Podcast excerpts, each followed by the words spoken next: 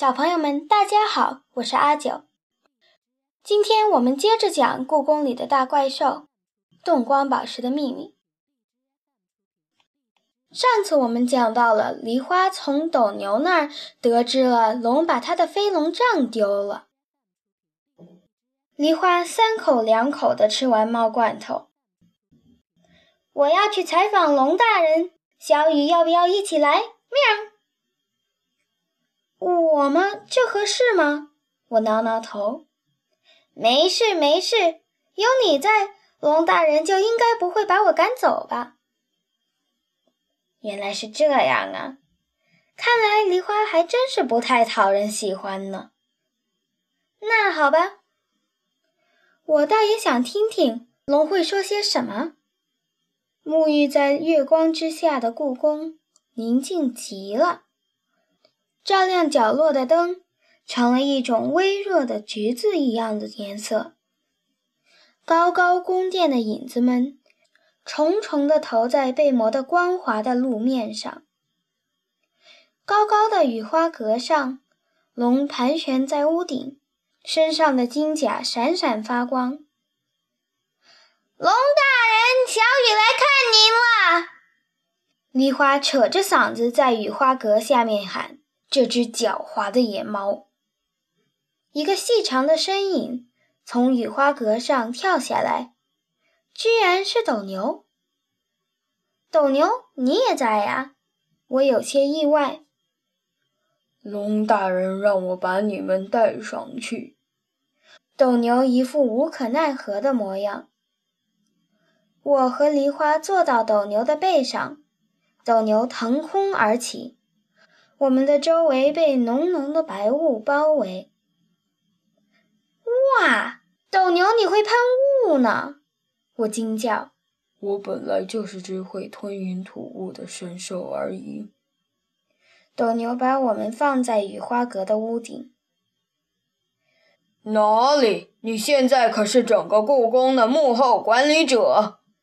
龙富有磁性的嗓音响了起来，它舒服地盘旋在琉璃瓦屋顶上，巨大的身躯把雨花阁压得吱吱作响。龙大人，我要休假！斗牛坚决地说。小雨，我们还是头次见面吧。龙笑眯眯地看着我，理都不理生气的斗牛。啊，是啊，真的很荣幸。第一次看见真的龙，我忍不住的紧张。听说你能听懂怪兽和动物说的话，好神奇的能力！啊，怎么问到这个，我心里更紧张了。那个带魔法的耳环不会是龙丢失的吧？幸亏这时候斗牛又插进话来：“龙大人。”我已经四十年没有休假了。可是还没等他说完，龙又把头转向梨花。我听说珍妃井那边有幽灵出现。这个我也听说了。梨花还没说完，就被斗牛打断了。龙大人，这次我一定要休假了。如果再不去动物园，从卧龙来北京做展览的那四只大熊猫就要回四川了。熊猫馆不是都有熊猫展览吗？没必要非要看那几只吧。熊猫馆一共只有八只熊猫，正常展出的只有四只，但现在因为卧龙的熊猫在，可是十二只全部展出啊。再等这样的机会，不知道要到什么时候了。斗牛激动的脸都红了。那个真飞井的幽灵，你见过吗？龙又转向梨花问：“这个，龙大人，不要假装听不见。这次我一定要休假。”斗牛再次打断梨花。梨花愣在那里。半张着嘴，被斗牛的气势吓住了。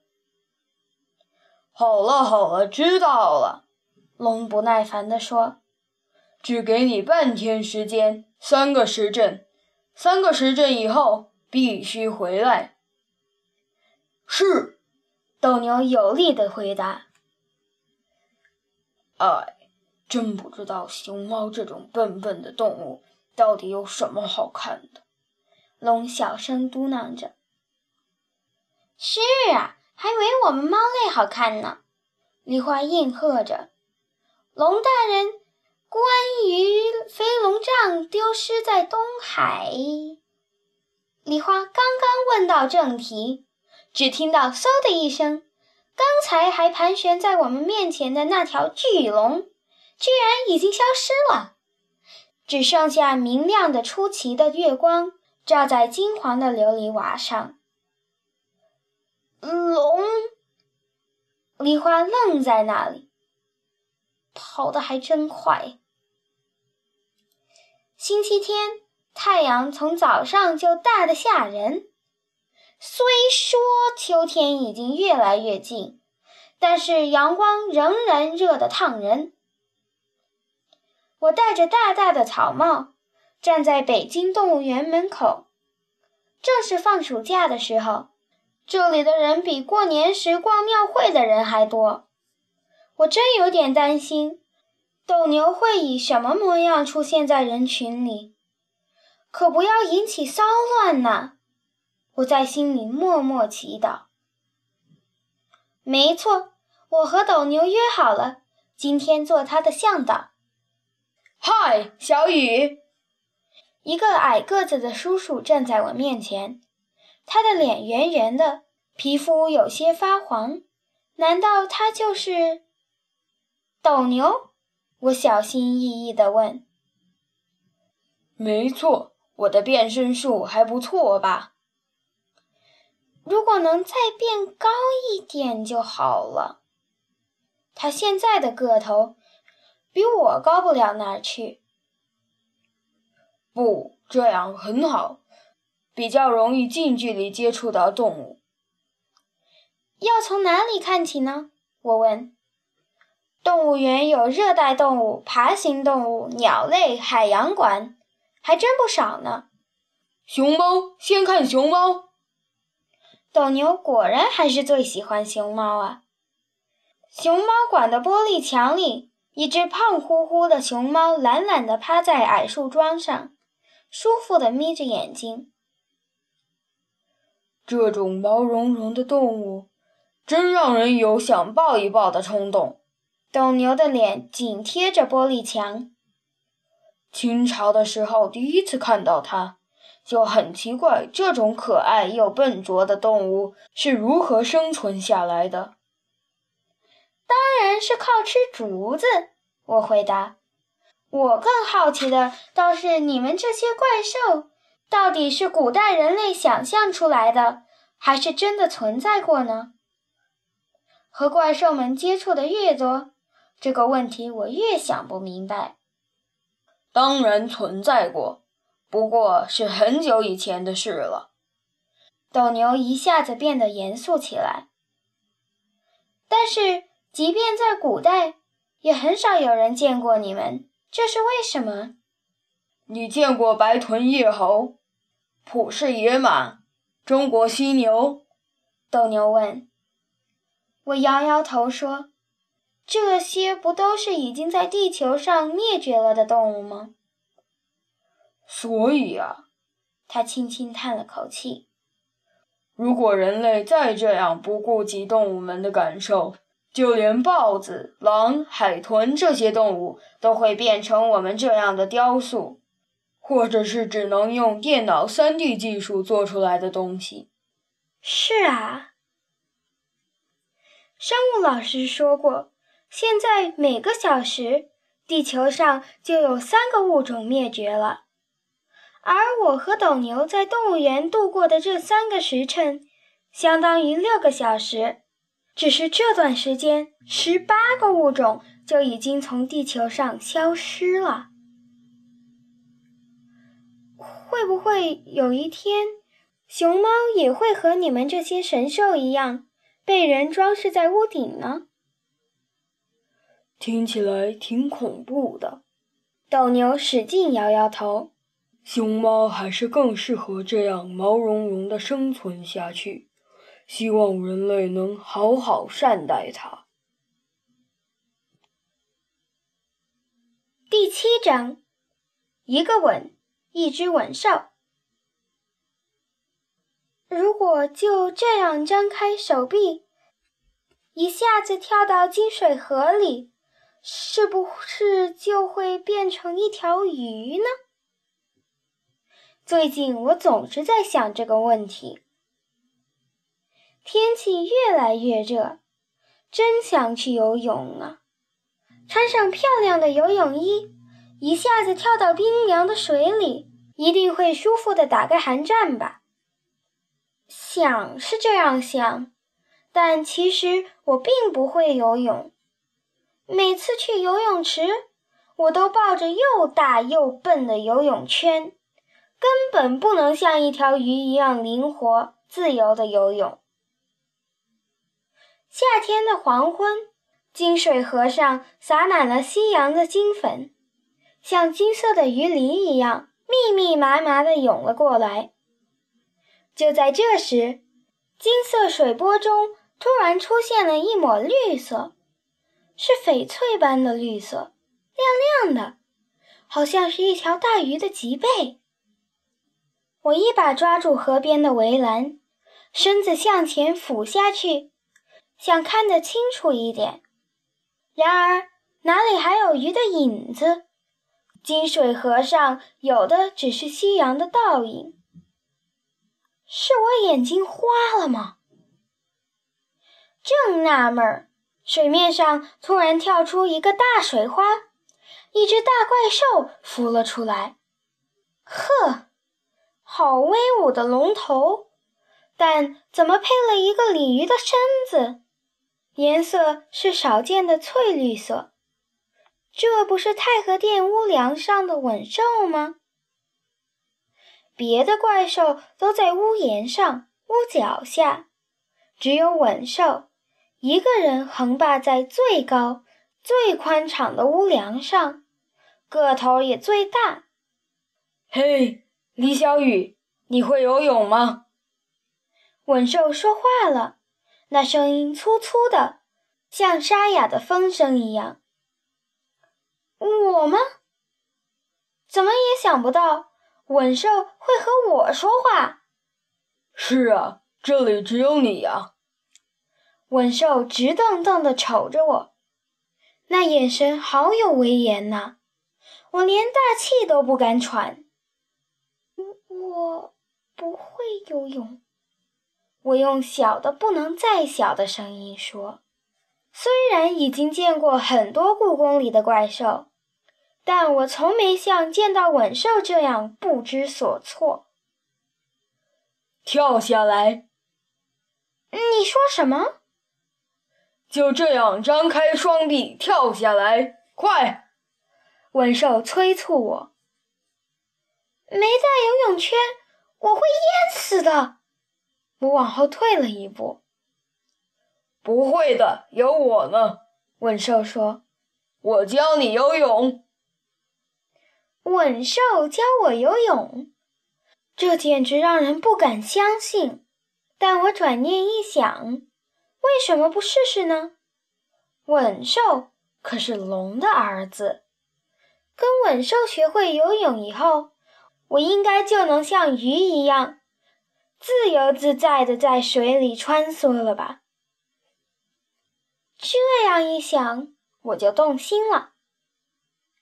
我慢慢爬过金水河的围栏，围栏不高，我很容易就爬了过去。可是下一步就要鼓足勇气了，不带游泳圈就跳进金水河里，这可是平时想也不敢想的事情。我深吸了一口气，闭上眼睛，张开双臂，跳了下去。扑通！金水河的水好凉爽啊！我的身体一下子变得轻了起来，手和脚都浮了起来，但是身子仍然在往下沉。要憋住气呀。稳兽的声音透过河水传到我耳朵里。对，就这样，手脚要同时滑动，有节奏的，浮到水面上才可以换气。要用心感受水的力量，水可是连大轮船都拖得起来的大力士。很好，就这样，可以睁开眼睛了。不知不觉中，我已经可以在金水河里像鱼一样的游泳了。这感觉可真棒啊！文兽还真是个好老师。我跟在稳兽的后面，金水河的河水闪着光，风吹起的波浪抚着我的脸。也不知道游了多久，我却一点都不觉得累。太厉害了！再游快一点吧！我超过稳兽，努力地向前游去。河水变宽了，我继续向前游。又不知道过了多久，穿过一段暗沟后，水面一下子变得一望无际起来。这是哪里呀？我问稳兽。这是大海呀，稳兽回答。大海？可是北京没有海呀。稳兽似乎看透了我的心思。我们已经游出北京了。这时候我才注意到，天空已经完全暗了下来。刚才太专注的游泳，连天黑了都没发现。这可怎么办？我有点着急了。这么晚不回去，妈妈肯定在找我了。既然都游到这里了，不如去旅行吧。稳兽不慌不忙地说：“可是我妈妈……你妈妈今天可是要通宵在在仓库里整理货物的。等到明天一早，她回到办公室的时候，我们也就回去了。”真的？当然，我可是文兽啊，什么不知道？他这么一说，我放下心来。对呀，以前妈妈通宵工作的时候，我也只是一个人睡在办公室里的小床上。只要明天一早，在妈妈回来之前回去，一切就会像什么也没发生一样。那我们去什么地方旅行呢？就沿着大海往东方游吧，碰到海岸就上去好了。稳兽说。如果是有人的城市，你也能上岸吗？如果稳兽出现在城市里，一定会引起骚乱吧？当然不能这个样子上去。稳兽说：“我可是会变身的。”变身？对呀，我可是神兽啊！稳兽换了个舒服的姿势，浮在海面上。我最喜欢旅行了，我的梦想就是和世界上所有名胜古迹合影。但是那种地方都是人多的地方，所以每次都要变成人类的样子才会去。好了，小朋友们，今天我们就到这里，下个星期我们接着看小雨和文兽去了哪里旅行呢？下星期再见呢。